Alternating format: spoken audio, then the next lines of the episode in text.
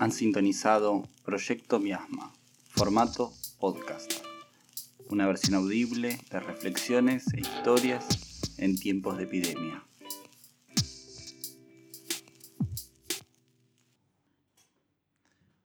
Hola, acá estamos otra vez para continuar con la historia de la fiebre hemorrágica argentina. En estas zonas existe la fiebre hemorrágica argentina. ¡Pucha, que embromada esta enfermedad! Si alcanza, lo puede matar. Por eso le digo, amigo, prevenir es mejor que curar. La vacuna contra la fiebre hemorrágica argentina tiene un 95% de efectividad. Es una vacuna bien gauchita. Y no se preocupe, amigo. A esta la voy a tener bien mansita para cuando venga. CITEA, Sistema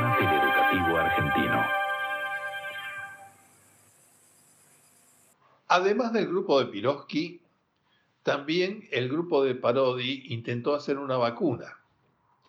Esta vacuna, sin embargo, no inmunizaba en todos los casos y tenía efectos secundarios importantes, así que también fue un intento no exitoso de lograr la vacuna contra la fiebre hemorrágica.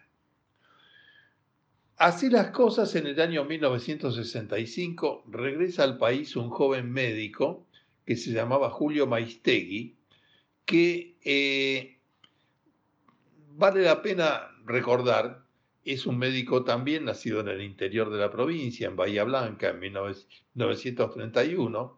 Y en la ciudad de Bahía Blanca, en la provincia de Buenos Aires, en realidad por una circunstancia fortuita, porque mi padre ejerció durante más de 25 años la medicina rural en un pueblito pequeño que se llama Orense, alrededor de 70 kilómetros al sur de la ciudad de Tres Arroyos.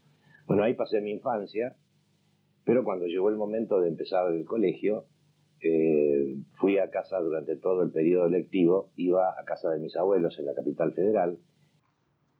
Se recibió en la Facultad entonces de Ciencias Médicas de la Universidad de Buenos Aires, egresando en 1957. Maistegui, que tenía más recursos y más trato social, evidentemente, eh, pudo viajar el año siguiente a Estados Unidos para adiestrarse en enfermedades infecciosas y en clínica médica, y además se recibió de máster en salud pública por la Universidad de Harvard en 1964.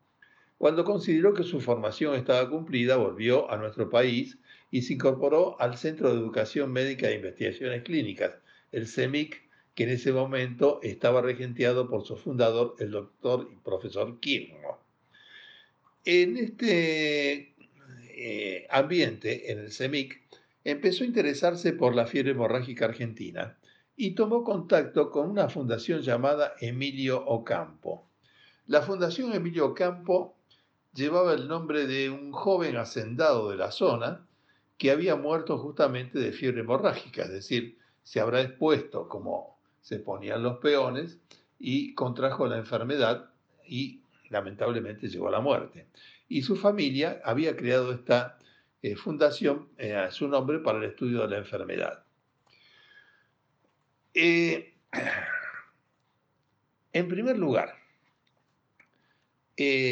Maistegui se convenció de alguna manera de que desde Buenos Aires o con eh, idas periódicas solamente al interior, iba a ser muy difícil llegar a combatir esta enfermedad del mal de los rastrojos.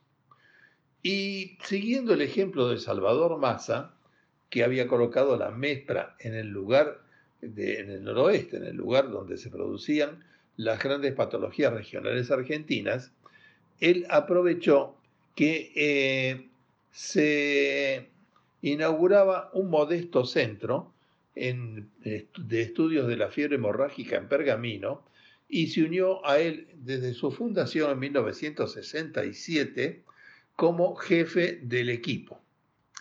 Este centro eh, recibía apoyo del Instituto Malbrán, que este, ya estaba muy alicaído, pero bueno, eh, podía hacer algunos diagnósticos y, o algunas pruebas diagnósticas, y tuvo un lugar muy precario. Se les dio eh, unos galpones que pertenecían al, al INTA para instalar su laboratorio y una sala del Hospital San José para internar sus pacientes.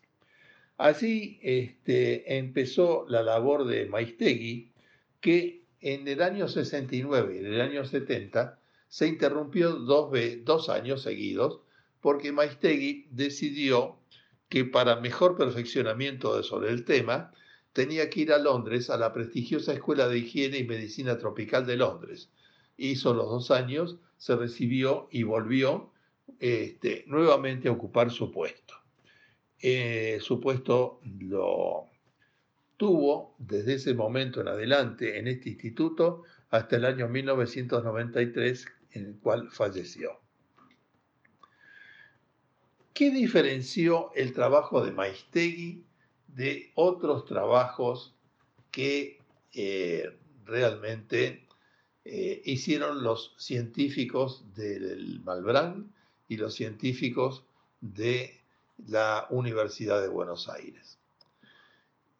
Primero que Maistegui era, además de un investigador, un clínico. Es decir, tenía habitualidad en el contacto con las personas. En segundo lugar, Maistegui eh, siguió el ejemplo de eh, algunos eh, médicos anteriores. El propio Massa se había eh, comunicado muy rápidamente con toda la comunidad científica de la zona como para difundir las tareas de la MEPRA, o sea, de la Misión de Estudio de Patología Regional Argentina en el noroeste argentino. Y eh, además de eso, en eh, el año 1945, perdón, 1945, culminaron los trabajos hechos por Carlos Alberto Alvarado en el noroeste argentino eliminando eh, el paludismo endémico de la región. En ambos casos, lo que habían hecho los precursores era algo que después la Organización Mundial de la Salud, pero mucho más tarde, en el año 1978, aceptó como eh, la estrategia para luchar contra la enfermedad y fomentar la salud en, los últimos, la última parte de ese siglo y todavía sigue ah, eh, siendo la verdadera. En septiembre de 1978, representantes de 134 países, 67 organizaciones internacionales y muchas organizaciones no gubernamentales se reunieron para la primera conferencia internacional sobre atención primaria de salud. La reunión en Alma-Ata, Kazajstán, fue convocada por la Organización Mundial de la Salud, OMS, y el Fondo de las Naciones Unidas para la Infancia, UNICEF, para discutir lo que parecía una meta digna, pero inalcanzable. Salud para todos para el año 2000. La estrategia es la atención primaria de la salud. Y la atención primaria de la salud tiene como primera premisa la de la participación comunitaria. Maistegui empezó por relacionarse con todos los médicos de la zona, hablar con ellos acerca de la experiencia que ellos tenían en la clínica y el tratamiento de los enfermos. Se interesó por el tratamiento con el plasma de convalecientes que ellos ya estaban practicando en forma empírica. Y además se relacionó con la comunidad. La cosa no fue nada fácil y yo diría que si no fuera gracias a la comunidad de Pergamino en particular.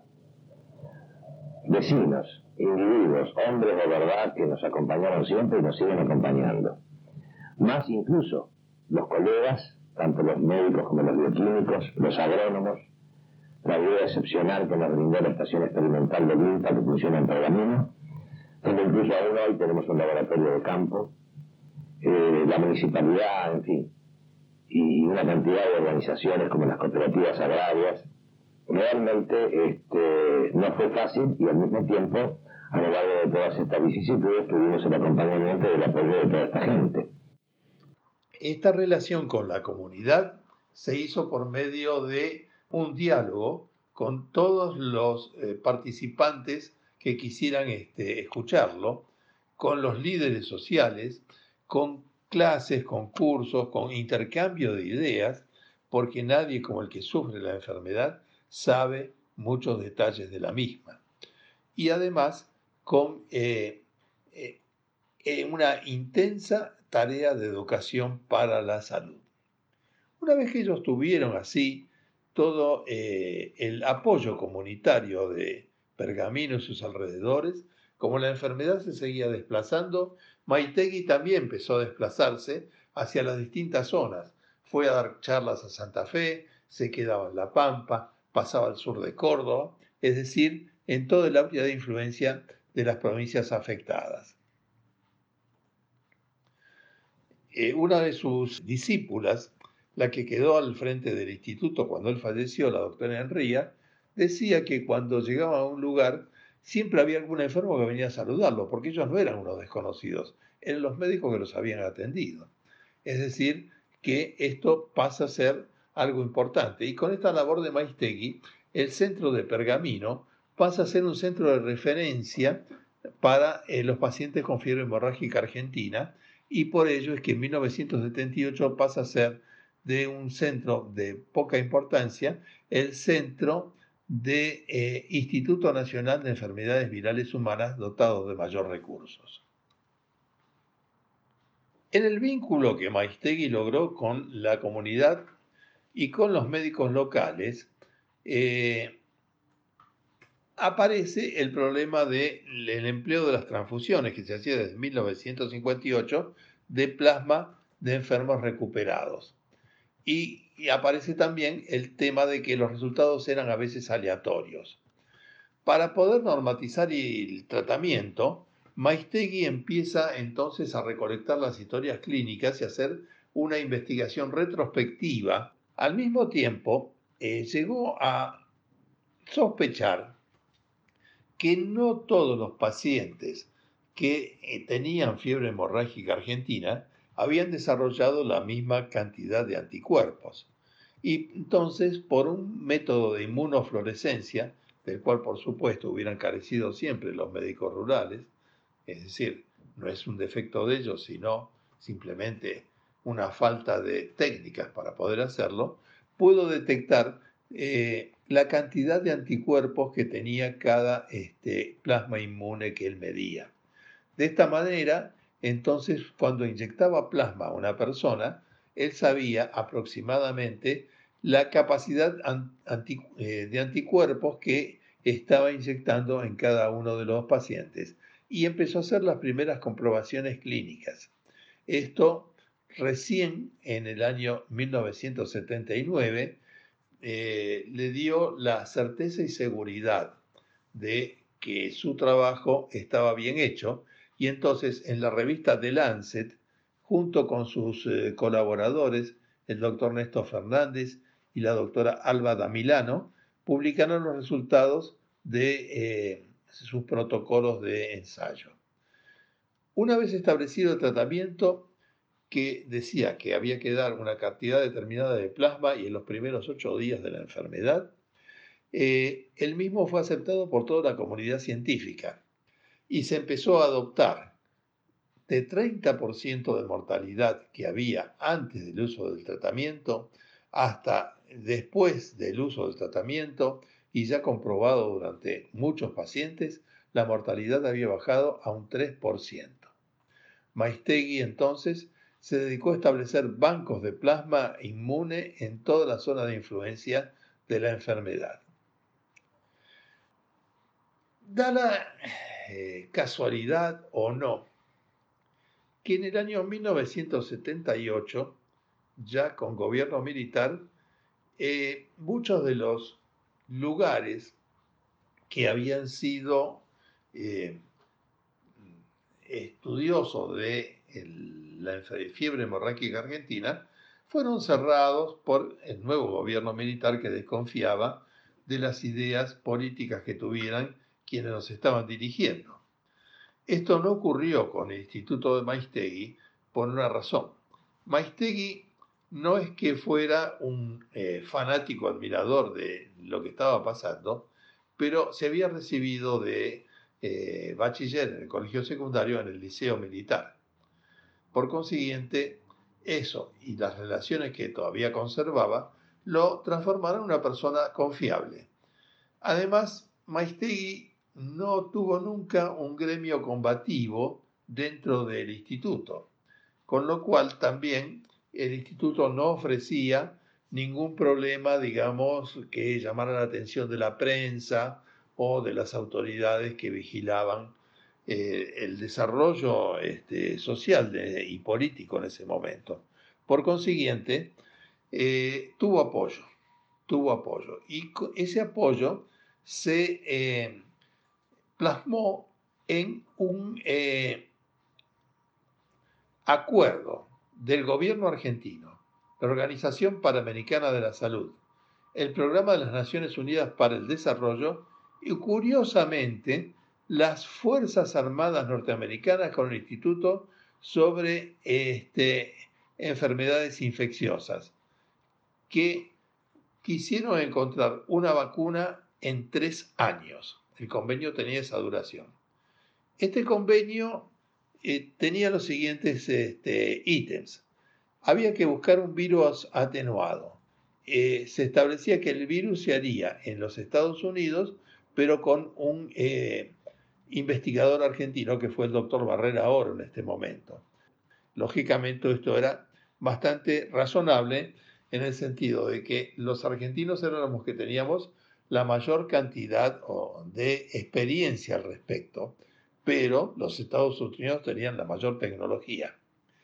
En ese proyecto, en el convenio, el gobierno se comprometía a crear el instituto que se llamó entonces Nacional de Estudios sobre Virosis Hemorrágicas, sobre la base del pequeño grupo humano que estaba trabajando acá, y a construir un edificio de bioseguridad que de múltiples propósitos, pero incluyó en uno de cuyos laboratorios de lograrse desarrollar esa semilla de vacuna con una cepa atenuada del virus se traería esa semilla de vacuna aquí al país, donde se fabricarían los lotes necesarios de vacuna en este laboratorio que debía construirse.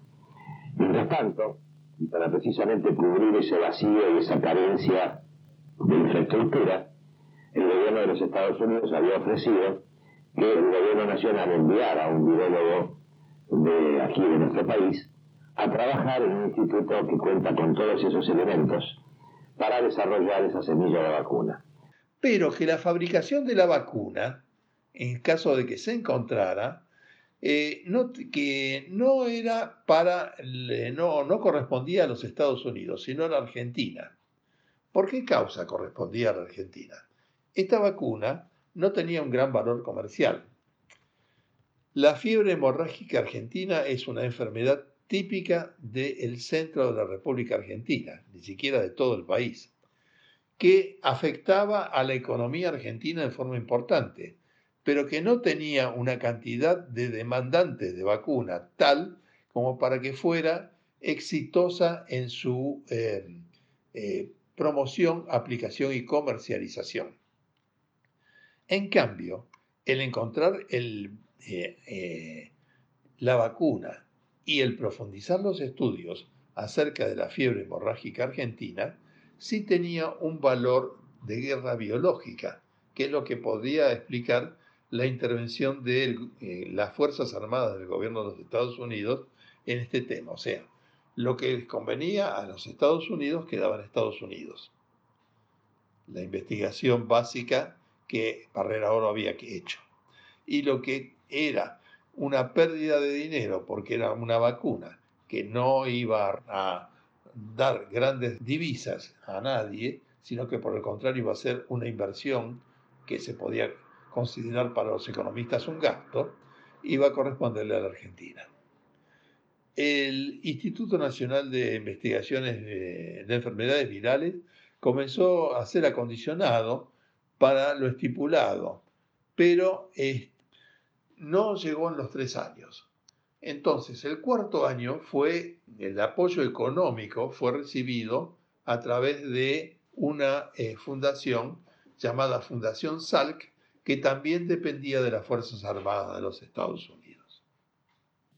El doctor Barrera Oro, era jefe de virus del Malbrán y que ya había trabajado mucho con virus junín desde los comienzos de esta enfermedad, ya por el año 58, fue enviado oficialmente y en pocos años desarrolló una semilla de vacuna a virus vivo atenuado, cumplió en el laboratorio con lo que se denomina fase preclínica, es la demostración de que esto es una vacuna realmente en animales de laboratorio, y llegamos a la etapa final.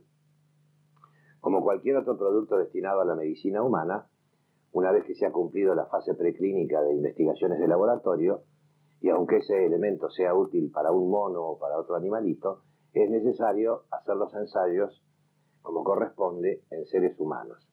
En ese sentido, estos trabajos los iniciamos y ahí es donde el instituto juega un rol fundamental, en el sentido de que lleva a cabo todos los estudios que se hicieron en voluntarios humanos y que han permitido, eh, bueno, ponerle, digamos, el rótulo de vacuna a la cepa Candid 1 del virus Junín, se iniciaron en el año 85 y en ese sentido vale la pena tener presente que estos estudios en voluntarios humanos, los primeros ensayos, no están dirigidos a comprobar si la vacuna sirve o no sirve, sino que se limitan a ver si la inoculación de esta vacuna eh, le provoca efectos nocivos o secundarios importantes a los voluntarios.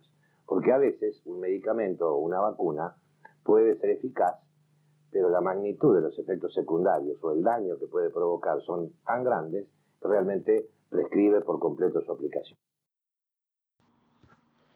Cuando se estaba completando la vacuna, todavía el Instituto Nacional de Enfermedades Virales no había terminado con su eh, acondicionamiento para poder eh, prepararla. De forma tal que esta vacuna denominada Candid 1 fue eh, em, hecha al principio por los Estados Unidos. Al restablecerse el gobierno democrático, tampoco se pudo continuar porque la crisis económica no permitía tantas erogaciones como las que eran necesarias. Desde los Estados Unidos comenzaron entonces a aplicarse a voluntarios y se enviaron prototipos de la vacuna para que se aplicaran también a voluntarios en Argentina. Y en 1990, Maistegui, que ya estaba muy enfermo por un cáncer, tuvo la noticia de que los resultados controlados internacionalmente eran efectivos y se empieza a distribuir la vacuna en estas zonas afectadas.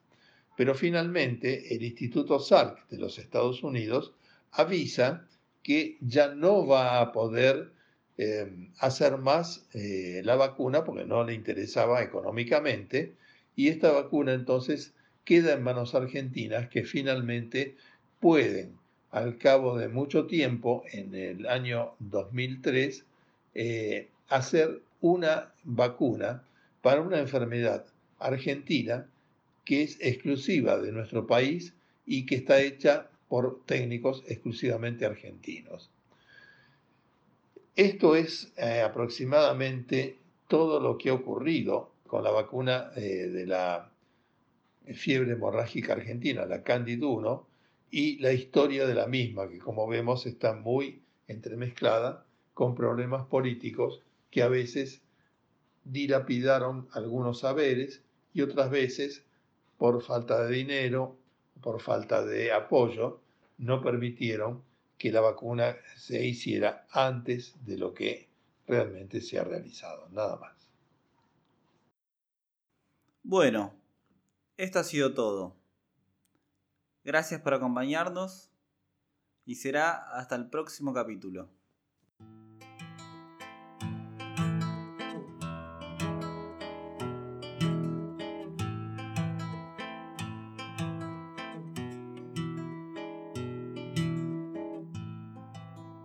Se le trepó el ragú hasta la casposa no pudo controlar el maquinazo. Le bajó un cacho de viento al espinazo y ahí empezó la cosa. Hizo filosofar y tremebunda hinchazón a explotar de yugulares. Lo obligó a rasquetearse los lugares de sus secas coyundas. Una verija le avisó el escalde que le estaba cuarteando las razones. Un poco más y el sarro en los riñones llenarían un balde.